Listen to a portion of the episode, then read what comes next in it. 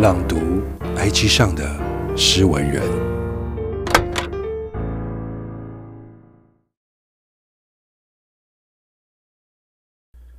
回程，待在家的日子被强迫延长了两周，两周，然后一个月。我们隔着一幕开苦涩的玩笑。行事历上五月初的线上演练成了预言。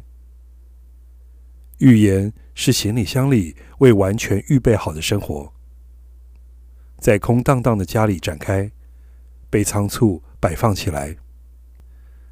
离开高雄的下午，城市仍干燥健康。整理好的房间和桌被静置身后。一切仍保有一种合身的形状，而匆忙的收拾使这一端的生活过得极笨拙、缺乏，像单脚穿鞋行走，不能在任意行走的日子里不禁想念南方。那三楼的闷热房间，衣服和它的花纹空荡荡的在通风的晒衣间包覆灰尘。原地褪色，忘记倒空的水瓶，绿色瓶盖紧锁透明瓶身。回去之后，就是一只绿色瓶身的涂有青苔的鱼缸了吧？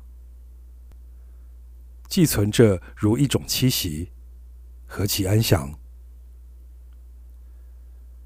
两周后，在皮夹里找到过期的票。看着返程的日期和车班，想象一个空空的座位，那样安稳规律的日子，竟也成为座位上摆放的虚构了。下次回去便是搬空房间，将所有悬挂之物连着灰尘收进纸箱，搬进陌生崭新的租屋处，而水瓶里或许早就长出一只完整的鱼。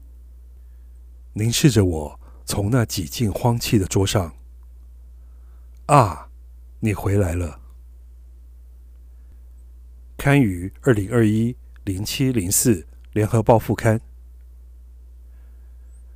照片来自上一个房间，那时候的宿舍还有阳台。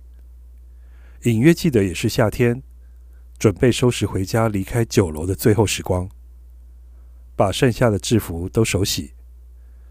端着沉甸甸的脸盆，穿过那印象中好长的走廊，脱水，摊开，原地晒干。想念南方那种衣物轻易就晒干的天气。作者：Cicada。